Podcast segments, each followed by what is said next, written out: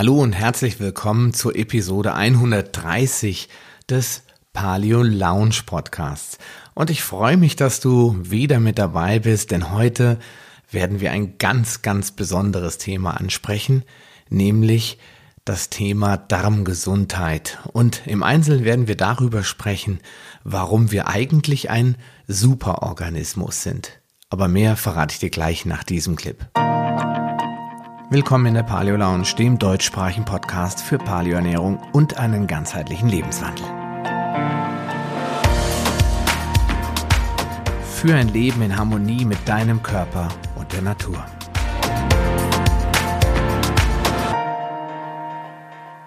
Ich habe mich dazu entschieden, die zweite Folge über Fructose doch noch ein wenig nach hinten zu schieben und mich in der heutigen Episode dem Darm zu widmen. Keine Sorge, ich werde dir nicht erzählen, welche wunderbaren Geräusche dein Darm machen kann und wie viel dein Stuhlgang doch über dich und deine Gesundheit aussagt, obwohl das stimmt, sondern wir werden über ein paar andere Dinge sprechen, nämlich genau genommen über das Mikrobiom. Wenn du allerdings mal ein Buch lesen willst, das den Darm auf sehr humorvolle Weise umschreibt und dir äußerst interessante Einblicke in unser größtes Immunorgan gibt, dann kann ich dir das Buch Darm mit Charme von Julia Enders nur wärmstens empfehlen. Ich habe es als Hörbuch angehört und dabei herzlich gelacht.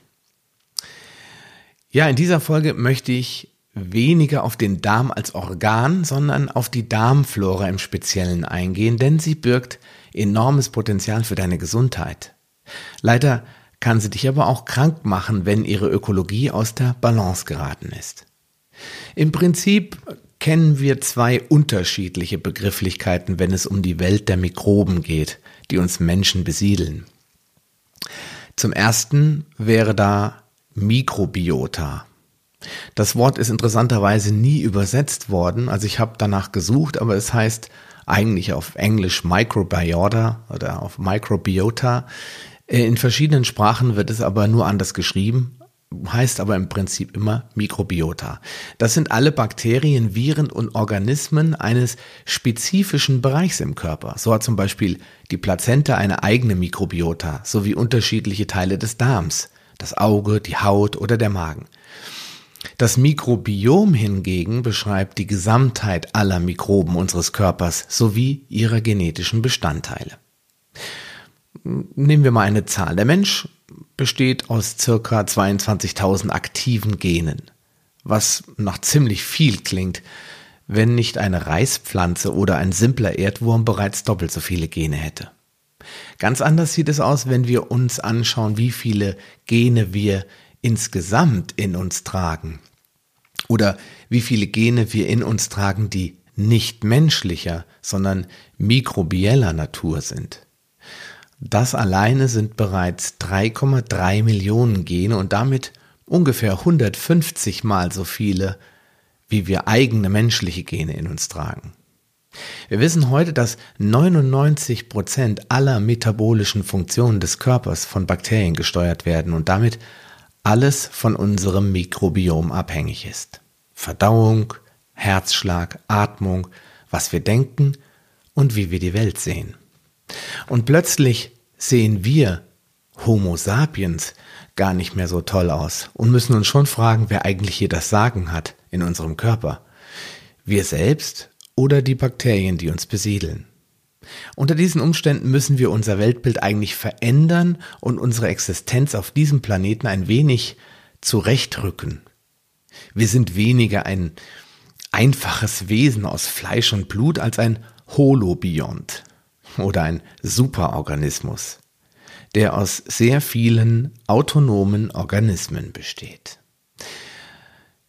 Kiran Krishnan, ein von mir sehr verehrter Mikrobiologe, bezeichnet den Menschen als laufende und redenden Regenwald. Er sagt also im Englischen Walking, Talking Rainforest. Und das finde ich beschreibt es ganz gut. Denn der äh, Regenforest, hätte ich beinahe gesagt, der Regenwald, der steckt ja voller Leben und äh, beheimatet Millionen von Spezies. Und so schlimmer ist es ja auch, dass wir ihn kontinuierlich zerstören und abholzen. Wir sind alle voneinander abhängig und wir brauchen unser Mikrobiom für ein langes und gesundes Leben. Eine Störung in nur einem kleinen Bereich kann zu schwerwiegenden Problemen wie Allergien, Autoimmunerkrankungen oder Krebs führen. Und diese Störungen, das könnten zum Beispiel sein Glyphosat, Pestizide, Antibiotika oder andere Umweltgifte, aber auch eine einseitige und auf verarbeiteten Lebensmitteln bestehende Ernährung. Ja, und wieder lohnt sich ein Blick in die Vergangenheit, um herauszufinden, warum unsere Vorfahren deutlich gesünder waren. Denn eines haben sie niemals getan. Sie haben niemals alle Bakterien abgetötet und das ohne ersichtlichen Grund. Selbst unsere Urgroßeltern erkrankten viel seltener an Demenz, Diabetes und anderen Autoimmunerkrankungen, denn sie wühlten noch im Dreck, trugen keine Handschuhe bei der Gartenarbeit und sterilisierten sich nicht mal die Hände so wie wir das im Moment tun, so circa drei bis vier bis fünf Mal am Tag. Ja, um bloß nicht in, mit Bakterien in Kontakt zu geraten. All das hat Oma nicht getan und vielmehr Uroma nicht getan. Dreck macht Speck, sagte meine Mutter immer zu mir und wollte mir damit eigentlich sagen, dass ich ruhig mein Marmeladenbrot vom Boden aufheben und weiter essen kann, ohne eine furchtbare Infektion zu bekommen. Auf einer normalen Hautzelle leben zum Beispiel 50 Bakterien, und wenn wir nun ständig unsere Haut mit Schadstoffen einreiben und eincremen, wird die Mikrobiota der Haut empfindlich gestört. Gute Bakterien sterben ab und resiliente Bakterien, also widerstandsfähige Bakterien, die aber nicht zwangsläufig gut für die Haut sind, überleben und vermehren sich ungehemmt. Das muss nicht zu einem ernsten Problem werden, könnte aber der Grund für zu trockene Haut, Ekzeme oder andere Hauterkrankungen wie zum Beispiel Neurodermitis sein. Vor allem die Verwendung von Sonnencreme solltest du unter den Umständen sehr gut abwägen, denn viele der enthaltenen Inhaltsstoffe dringen sehr tief in die Haut ein und können auch andere Regionen des Körpers erreichen und entsprechend beeinflussen. Aber woher kommt eigentlich diese Angst vor Bakterien? Ich bin ja ehrlich, als meine Kinder noch sehr klein waren, habe ich auch immer panisch reagiert, wenn sie Sand gegessen oder sich irgendwelchen Dreck in den Mund gesteckt haben. Manchmal erwische ich mich sogar heute noch dabei, wenn meine Tochter wieder mal Gänseblümchen zwischen den Zähnen hat.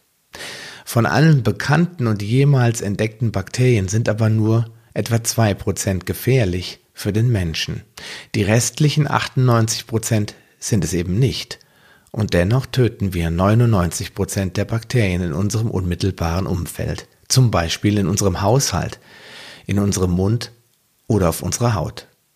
Und wie bereits gesagt, leben wir in einer Symbiose mit diesen Bakterien und sind darauf angewiesen, dass es ihnen gut geht, sodass sie uns gesund erhalten können. Die Natur hat es also vorgesehen und sorgt dafür, dass wir bereits bei unserer Geburt mit allen wichtigen Bakterien versorgt werden. Sie gibt uns eine ordentliche Portion davon mit auf den Weg ins Leben. Vorausgesetzt natürlich, wir kommen auf einem normalen, also natürlichen Weg zur Welt. Ein Grund dafür ist einerseits das Fruchtwasser, das nach dem Platzen der Fruchtblase die Bakterien der Plazenta aufnimmt und über uns ergießt. Der zweite Grund ist der Geburtskanal selbst, denn während der Geburt quetscht sich das kleine Menschlein durch diesen und wird mit den vaginalen Bakterien eingerieben, also faktisch für das Leben geimpft. Und ganz besonders spannend ist das jetzt, wenn man sich einmal die fünf wesentlichen Bakterienstämme der Vaginalflora anschaut, so findet man dort auch ein ganz besonderes Bakterium, nämlich das Lactobacillus johnsoni mit zwei i geschrieben, dessen einzige Aufgabe darin besteht, Milch und andere Nahrungsmittel zu verdauen. Welchen anderen Kund sollte es also für dessen Anwesenheit geben, wenn nicht, um dem Neugeborenen eine Verdauung der Muttermilch überhaupt erst zu ermöglichen. Das wirft für mich einen ganz neuen Blick auf die steigenden Kaiserschnittraten und die Tatsache, dass immer mehr Säuglinge direkt nach der Geburt an Koliken leiden oder anderweitige Verdauungsprobleme haben. Und zu guter Letzt wäre da noch die Muttermilch, die 600 bis 800 unterschiedliche Bakterien enthält sowie ca. 200 Oligosaccharide, die ausschließlich als Nahrungsquelle für Babys, Bakterien, bedienen, also das Mikrobiom füttern, aufbauen sollen. Aus diesem Standpunkt betrachtet kann die Stillzeit eines Säuglings gar nicht lange genug dauern, denn schließlich ist Mamas Milch die beste Nahrungsquelle überhaupt. Und jetzt, wo du weißt, wie wichtig unsere Besiedler für unsere Gesundheit sind, möchte ich dir noch ein paar Tipps mit auf den Weg geben, wie du dein Mikrobiom hegen und pflegen kannst. Ich weiß, dass ich mich wiederhole, aber das ist einfach so fundamental wichtig, und deswegen werde ich es auch in dieser Episode wieder sagen oder wiederholen. Mach eine Fastenkur. Das ist immer der beste Start in eine neue Ära für deinen gesunden Darm. Mach eine Fastenkur von mindestens drei Tagen, indem du komplett auf Nahrung verzichtest außer Wasser. Im optimalen Fall. Es gibt natürlich Methoden, die dir das Trinken von ähm, Gemüsesäften oder Brühen erlaubt. Also musst du schauen, was du kannst, was du schaffst, wie du es am besten durchhältst. Aber verlänger die Kur, wenn es geht, auf sieben Tage. Je länger, desto besser. Vergiss nicht, die Darmflora wieder aufzubauen. Und zwar mit Probiotika. Probiotika, das sind aktive Bakterienkulturen, die deinen Darm, der ja nach einer längeren Fastenkur etwas nackig ist, hätte ich jetzt beinahe gesagt, also ein bisschen entsiedelt wurde, wieder aufzubauen, wieder mit neuen Bakterienstämmen zu versehen. Und nach meiner Erfahrung und das, was ich darüber gelesen habe, empfehle ich dir ein Probiotikum, das mit Sporenbildnern angereichert ist. Das sind also Bazillen oder Bakterienkulturen, die in der Lage sind, bestimmte Funktionen auszuführen, wie zum Beispiel ja, andere Bakterien zu züchten, Antibiotika herzustellen, ähm, B-Vitamine zu verdauen, hätte ich beinahe gesagt, äh, zu fermentieren, ähm, sogenannte kurzkettige Fettsäuren zu erzeugen und so weiter und so fort. All das kannst du mit einem guten Probiotikum erreichen. Ja, ich werde dir dazu einfach ein paar Links in die Shownotes machen. Steige anschließend, also nach der Kultivierung und Anreicherung deiner Darmflora auf das intermittierende Fasten um und gewöhne dir an, weniger und seltener zu essen. Weniger heißt keine so riesigen Monstermahlzeiten, bis du dann auf der Couch einschläfst und eben auch nicht so häufig zu essen. Du kennst ja meine Einstellung zum intermittierenden Fasten. Ich werde dir den Link zu der Episode nochmal dazu machen. Das erleichtert es dir auch, nachher bei deinem Wunschgewicht zu bleiben. Denn wenn du dann wieder zum normalen acht Mahlzeitenplan zurückkehrst, dann wirst du relativ schnell auch wieder dein altes Gewicht haben. Gewöhnst du dir dann aber ein intermittierendes, also über den Tag verteiltes regelmäßiges Fasten an, fällt es dir nicht nur leichter, auf Nahrung äh, zu verzichten, sondern es fällt dir auch leichter, mal wieder eine drei- oder siebentägige Fastenkur einzulegen, denn schließlich ist dein Körper an Nahrungsverzicht gewöhnt. Achte auf eine vielseitige Ernährung, denn unterschiedliche Nahrungsmittel füttern unterschiedliche Bakterien. Mache am besten eine Regenbogendiät. Viel Gemüse, Wurzeln, Knollen, Salat, Kräuter und Obst, Eier, Nüsse und Saaten, Fisch und Fleisch ergänzen das Ganze. Verzichte weitestgehend auf verarbeitete Lebensmittel wie Süßkram und Fastfood. Schieß, schließe, wenn möglich, nicht grundlos ganze Kategorien von Lebensmitteln aus es sei denn, du bist allergisch. Denn auch Getreide, Milch, Hülsenfrüchte und sonstige Lebensmittel, die in der Paleoernährung eigentlich ja tabu sind, enthalten wertvolle sekundäre Pflanzenstoffe, die dein Mikrobiom füttern. Ich persönlich nutze dafür den Cheat Day und genieße es dann ganz bewusst.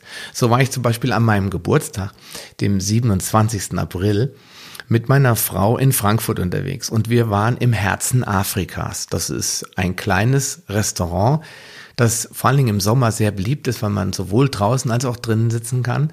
Und dort gab es ein, ähm, ja, ein sehr, sehr vitalstoffreiches, gemüsereiches Essen. Es war auch ein bisschen Fleisch dabei, aber vor allen Dingen, was meine Frau und mich am meisten begeistert hat, war Hummus. Und Hummus ist eine Kicher, ein Kichererbsenpüree, das mit Öl angerührt wird und wo noch Gewürze reinkommen. Also in dem Fall waren es natürlich äthiopische Gewürze. Es war, hat fantastisch geschmeckt. Und dazu noch das hausgemachte Fladenbrot. in keinster Weise Paleo, aber als ich das auf dem Teller gesehen habe und gerochen habe, da wusste ich, das ist jetzt genau das, was ich jetzt brauche. Und deswegen habe ich es bewusst genossen und gegessen und krank geworden bin ich dafür, davon natürlich nicht. Aber es gilt natürlich eine Ausnahme, wenn du jetzt an Zöliakie leidest oder an irgendwelchen anderen Nahrungsmittelunverträglichkeiten, dann kannst du hier nicht so bedenkenlos zugreifen, sondern musst dann schon darauf achten. Ja, fünftens, wir werden jetzt beim fünften Punkt, äh, ist mehr fermentierte Lebensmittel. Denn das ist ein wahres Festmahl für deine Darmbakterien. Außerdem sind ja fermentierte Lebensmittel oder enthalten sie vielmehr Probiotika, also unterstützen sie deine Darmflora nochmal, indem sie wieder neue spannende Bakterien in deinen Darm bringen, die sich dort mit der vorhandenen Ökologie, Ökologie vereinbaren, äh, vereinbaren, Quatsch, äh, verheiraten und äh, sich mit ihnen abstimmen. Und gemeinsam wird es ein vielseitigeres, gesünderes und ausgeglicheneres Mikrobiom. Hin und wieder Alkohol ist in Ordnung, genau genommen ist Alkohol ja auch ein fermentiertes Lebensmittel. Das Problem dabei ist eigentlich nur Ethanol. Deswegen empfehle ich, wenn du fermentierte Lebensmittel zu dir nimmst, auch immer so gerne Kombucha, weil Kombucha würde auch irgendwann alkoholisch werden, wenn man den Fermentierungsprozess nicht stoppen würde. Und ja, ich trinke hin und wieder ein Glas Rotwein, Eins pro Tag wird niemanden krank machen. Beim Bier muss man ein bisschen aufpassen, weil sehr viele Hefen drin sind und Hefen können den Darm eben auch sehr stark belasten. Ansonsten gehört Alkohol in der Paleoernährung natürlich eher auf das Abstellgleis und sollte ein wenig eingeschränkter genossen werden. Ja, und dann rate ich dir immer, bevorzuge Bioprodukte. Und das hat einen ganz einfachen Grund, denn biologisch erzeugte äh, Lebensmittel sind weniger pestizidbelastet. Und ich hatte ja ganz am Anfang gesagt, wir haben in unserem Darm sehr viele Probleme oder unser Darm hat sehr viele Probleme mit Pestiziden und Stoffen, die eigentlich nicht in den Körper gehören. Und wenn du jetzt den äh, billigen Apfel bei Aldi oder woanders kaufst, der keinerlei kontrollierte Landwirtschaft verfolgt hat und der einfach irgendwo hergestellt wurde, vielleicht sogar noch in irgendeinem speziellen ähm, ja, in einer Plantage, wo dann auch noch gesprüht wird, wer weiß wie, dann hast du, oder gewachst im schlimmsten Fall, dann hast du ein nicht sehr wertvolles Nahrungsmittel. Natürlich hast du ein paar Vitamine und es ist besser als eine Portion Pommes mit Mayo zu essen, aber unterm Strich ist der Apfel nicht so wertvoll, wertvoll wie der aus deinem eigenen Garten oder der aus dem Biomarkt, wo du weißt, der ist nicht gewachsen und nicht gespritzt worden und ja, der wird dann eben auch schneller schlecht. Also gilt die Regel auch hier, dein Mikrobiom, deine Darmflora freut sich über pestizidfreie Nahrung. Ja, und dann kommen wir zu Punkt Nummer 7, verzichte auf Kosmetik und Hygiene, beziehungsweise auch Pflegeprodukte, die gefährliche Zusatzstoffe enthalten, vor allen Dingen Sonnencreme. Enthält Stoffe wie Zinkoxid zum Beispiel, die nachweislich krebserregend sind. Also auch das hat überhaupt nichts mit Paleoernährung zu tun, aber ich habe das ja mal in den einzelnen Teaser-Folgen angedeutet, dass ich das ganze Thema hier in der Paleo Lounge ein bisschen ganzheitlicher sehen möchte und nicht nur aufs Essen achten, sondern eben auch auf andere Dinge eingehen möchte, die einen Einfluss auf unsere Gesundheit haben. Und in dem Fall ist die Kosmetik ein ganz wichtiger Punkt. Gerade die Frauen unter euch da draußen, die müssen ein bisschen darauf achten, dass sie sich nicht äh, jeden x-beliebigen Kajalstift auf die Lider tragen. Ähm, dann kommen wir zum achten Punkt. Schlafe ausreichend, damit die Bakterien deines Körpers auch Zeit haben. Ja, wofür brauchen die Zeit? Ja, sie brauchen Zeit, ihre Aufgaben zu erfüllen, für die sie da sind, zum Beispiel Verdauungsprozesse zu optimieren, ähm, Entgiftung, Entschlackung zu verbessern, Reparaturen an Zellen vorzunehmen. Dann natürlich die sogenannten Endosporen, die müssen ähm, die anderen Bakterien überwachen. Sie müssen aufpassen, dass genug T-Zellen da sind, dass die äh, schlechten Bakterien sich nicht unnötig vermehren und andere vielleicht untergehen und so weiter und so fort. Und das können sie eben nur tun, wenn du schläfst und dich erholst. Nämlich nur dann vertraust du ja auch darauf, dass dein System, dein Körper schon alleine funktioniert, ohne dass du bewusst mit dabei bist. Und befreie dich von negativen Gedanken und Ängsten. Das klingt immer sehr esoterisch und das war es für mich vor ein paar Jahren auch noch.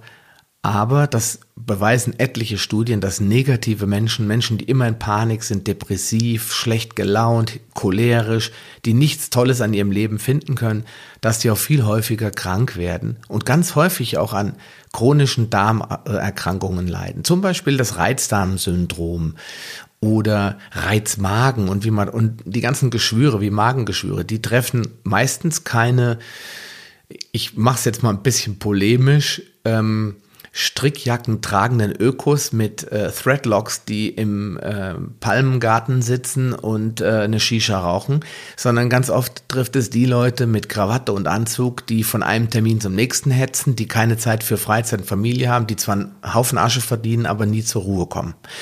Und äh, das meine ich damit, wer sehr viel Stress hat, wer sehr viel negative Energie in sich trägt, Frust, Traurigkeit oder Einsamkeit, all diese negativen Emotionen sorgen dafür, dass es deinem Mikrobiom auch nicht gut geht. Also befreie dich davon. Und da möchte ich nochmal ein Beispiel nennen, nämlich das Beispiel des Wassers. Wenn immer dem Wasser unterstellt wird, ja, das ist ein Medium, das kommt auf dem Planeten vor, H2O ist die Formel und so weiter, und nicht dahinter schauen, dass Wasser ein lebendiges Lebensmittel ist, das uns nicht nur mit Flüssigkeit versorgt, also H2O, sondern mit Energie und dass wenn das Wasser schlecht ist, es uns auch mit schlechter Energie versorgt. Ähm, das ist, wie schon gesagt, eins der Themen. Aber bevor ich hier total den Faden verliere, was ich sagen wollte, ist, man hat, also ein Forscher namens ähm, äh, Emoto, Masaru Emoto, Himmelswillen, jetzt fällt er mir wieder ein, der Name, der hat mal Wasser genau analysiert und hat das Wasser ähm, behandelt, kann man das so sagen. Er hat äh, Musik abgespielt, mal Beethoven, mal Hardrock-Musik. Er hat das Wasser beschimpft, mit Flüchen versehen. Er hat es ähm, gelobt, er hat nette Worte gesagt wie Danke oder äh, Ich liebe dich. Oder natürlich auch schlechte Worte wie zum Beispiel Du bist doof, du bist hässlich, ich hasse dich und so weiter. Er hat also unterschiedliche Emotionen transportiert durch Musik oder Worte und hat das Wasser anschließend eingefroren. Und da Wasser ja im gefrorenen Zustand eine kristalline Struktur hat, hat er sich das dann unter dem Mikroskop angeguckt. Und es war wirklich faszinierend. Ich kann das Buch Die Botschaft des Wassers auch nur empfehlen für alle, die sich dafür interessieren. Ähm, ja, das Endergebnis war, dass zum Beispiel Hardrock-Musik das Wasser nicht so toll hat aussehen lassen, obwohl ich schon ganz gerne Rockmusik höre. Und ähm, aber so harmonische Musik wie Beethoven äh, die, oder hier andere Sachen wie ähm, wie heißt es die Zauberflöte etc. Also wirklich harmonische melodische Klänge haben das Wasser sehr viel strukturierter und sehr viel schöner und äh, aussehen lassen. Aber was ich jetzt als Endbotschaft dir rüberbringen wollte, dass wenn er das Wasser geschimpft hat, also wenn er böse zu dem Wasser war und hat ihm negative Emotionen entgegengebracht, wie zum Beispiel ich hasse dich gesagt hat, mehrmals auf das Wasser eingeredet hat mit solchen bösen Hasstiraden, dann sah das Wasser wirklich grauselig aus. Also da war von Struktur nichts mehr zu sehen. Diese schönen Wasserkristalle, die sonst im Eis verewigt sind, waren komplett verschwunden. Das war nur noch ein Matschhaufen. Und das zeigt mir eigentlich, dass es sehr wohl einen Einfluss hat, ob wir negativ gepolt sind oder ob wir positiv unterwegs sind in der Welt. Und schließlich bestehen wir ja auch zu gut 80 Prozent aus Wasser. Also wenn das Glas Wasser, das der Masaru Emoto so bösartig angeschrien hat, schon so reagiert, was wird dann wohl mit uns passieren, mit uns Menschen, wenn wir uns gegenseitig so böse Worte ins Gesicht werfen, so verletzende Worte, die dann das Körperwasser sicherlich nicht anders aussehen lassen. Macht es uns vielleicht auch krank? Das ist eine gute Frage.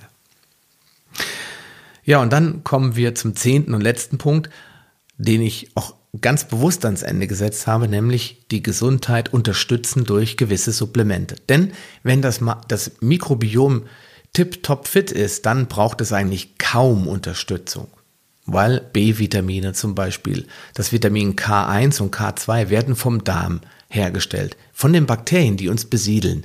Und wenn deine Mikroflora, dein Mikrobiom sauber ist, ordentlich funktioniert und vielseitig ist, dann werden all diese Vitalstoffe ausreichend zur Verfügung gestellt. Deswegen empfehle ich eigentlich auch wenig Supplemente. Aber es gibt ein paar Sachen, die sind nachweislich problematisch und wir sind ganz oft unterversorgt und das ist ganz, ganz weit vorne das Vitamin D3, das ja eigentlich ein Hormon ist. Und das gibt es ähm, ganz häufig in Kokosöl gelöst. Und deswegen empfehle ich eigentlich jedem Vitamin D zu supplementieren. Auch den Leuten, die meinen, sie hätten genug Exposition, weil sie draußen in der Sonne sind.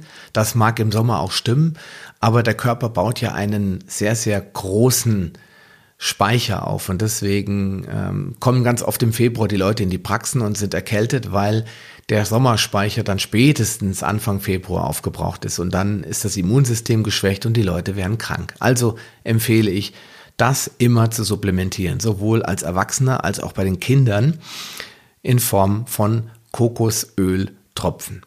Ansonsten ähm, zeigen sich viele, bei vielen Studien oder Untersuchungen zeigen sich ganz häufig Mangel, mangelnde ähm, Vitamin, äh, Entschuldigung, Omega-3-Bestände. Omega-3 ist ein essentielle, also eine essentielle Fettsäure. Es gibt noch eine zweite Omega-6, nur die findet sich in allen Pflanzen und vor allen Dingen in den Pflanzenölen, den billigen Pflanzenölen, findet sich Omega-6. Deswegen sind wir ausreichend damit versorgt. Wir sind damit eigentlich überversorgt. Das ist aber ein Thema für eine andere Folge. Aber Omega-3, das ist eigentlich nur in fettem Fisch, in Wildtieren oder in ähm, Innereien vor allen Dingen sich findet von artgerecht gehaltenen Rind, Rindern oder Schweine eher weniger. Das ist wirklich massiv in eine Disbalance geraten. Also wir haben ganz wenig davon im Körper und das führt zu Entzündungen, zu chronischen Krankheiten und zu vielen anderen schlechten Effekten. Deswegen empfehle ich auch hier eine regelmäßige Supplementierung von Omega-3-Fettsäuren. Ja, und dann wäre da noch als drittes und letztes das Magnesium. Und das kommt natürlich auch in vielen natürlichen Nahrungsmitteln vor, aber meistens in nicht so bedeutender Menge. Und die Belastung der westlichen Zivilisation durch Stress und andere negative Einflussfaktoren hat dafür gesorgt, dass wir ganz, ganz, ganz häufig einen Magnesiummangel sehen bei Menschen. Und das führt dazu, dass diese Menschen schlecht schlafen, dass sie oft äh, zu Krämpfen neigen und dass äh, die Vitamin D-Synthese, also die Herstellung von Vitamin D in der Haut, gestört ist. Und deswegen wird ganz oft auch den Osteoporose erkrankten Menschen in Deutschland empfohlen, ähm, Vitamin D in Kombination mit Magnesium einzunehmen. Und das empfehle ich auch dir, dass du, wenn du supplementierst, dich auf ähm, Magnesium auch fokussierst und das ins Auge fasst, Magnesium einzunehmen ähm, da gibt es unendlich viele Varianten von Magnesium. Ich achte eigentlich darauf, dass es gut verdaulich ist und am besten äh, wirkt. Das heißt also eine hohe Bioverfügbarkeit hat. Und da zeigen sich in der Tat die meisten Vorteile bei äh, Magnesium aus Zitraten, weil sie dem Körper am nächsten sind also sogenannte basoorganische Verbindungen. Man kann jetzt auch Magnesiumoxid nehmen, das ist vor allen Dingen bei, wenn man so unter Strom steht und wenn man schlecht schlafen kann und aufgedreht ist und so weiter, das soll das besser wirken. Ähm, man kann auch kombinieren und sagen, ich nehme mir morgens, äh, nehme ich eine Tablette Magnesium, das äh, eher so auf die Nerven positiv sich einschießt und da eine positive Wirkung erzielt und abends äh, nehme ich halt die basoorganischen, um den Körper damit zu unterstützen, vor allen Dingen, wenn man Sport gemacht hat, um die Muskeln wieder zu versorgen, etc. pp. Ja, und dann ist man aber eigentlich rundum versorgt. Also Vitamin D3, das in Kombination mit K2 genommen werden kann zum Beispiel, oder äh, auch so, dann Omega-3 und letztendlich Magnesium. Ja, und wenn du auf diese zehn Punkte achtest, dann wirst du deinem Mikrobiom sehr viel Gutes tun und dich deutlich besser fühlen als vielleicht bisher. Probier es aus und sende mir einfach deine Erfolge per E-Mail. Ich bin gespannt, wie du auf diese Veränderung reagierst. Oder komm einfach in unsere Facebook-Gruppe Paleo Lounge und erzähle uns von deinen Erfahrungen. Ich würde mich freuen. Alle wichtigen Links findest du dann natürlich wie immer hier in den Shownotes zu dieser Folge. Dazu gehst du dann einfach auf paleo-lounge.de slash Folge 130. Damit möchte ich die heutige Episode abschließen und dir versprechen, dass wir uns morgen direkt schon wieder hören mit einem neuen Thema. Und äh, damit endet dann auch mein Marathon und es geht dann im Wochenrhythmus wieder weiter. Ich wünsche dir alles Gute, mach dir einen schönen Tag, bleib gesund und bis ganz bald wieder. Dein Sascha Rühler. Schön, dass du dran geblieben bist. Die wichtigsten Informationen zu dieser Folge findest du in den Show Notes unter palio-lounge.de slash podcast. Dort findest du unter Archiv alle Podcast-Episoden auf einen Blick. oder gehe auf palio-lounge.de slash Folge und ergänze die entsprechende Nummer. So findest du unter palio-lounge.de slash Folge 76 die Shownotes der Episode 76. Wenn dir diese Folge gefallen hat und du etwas für dich mitnehmen konntest, dann würde ich mich über deine ehrliche Bewertung freuen. Eine Anleitung, wie du diesen Podcast bewerten kannst, findest du unter palio-lounge.de slash podcast-bewerten. Deine Bewertung hilft mir sehr, diesen Podcast bekannter und vor allem sichtbarer zu machen, damit auch andere Menschen davon profitieren können. Ich freue mich schon jetzt, dich bei einer der nächsten Folgen wieder begrüßen zu dürfen und wünsche dir viel Erfolg bei der Umsetzung deiner persönlichen Ziele. Bleib gesund, dein Sascha Röder.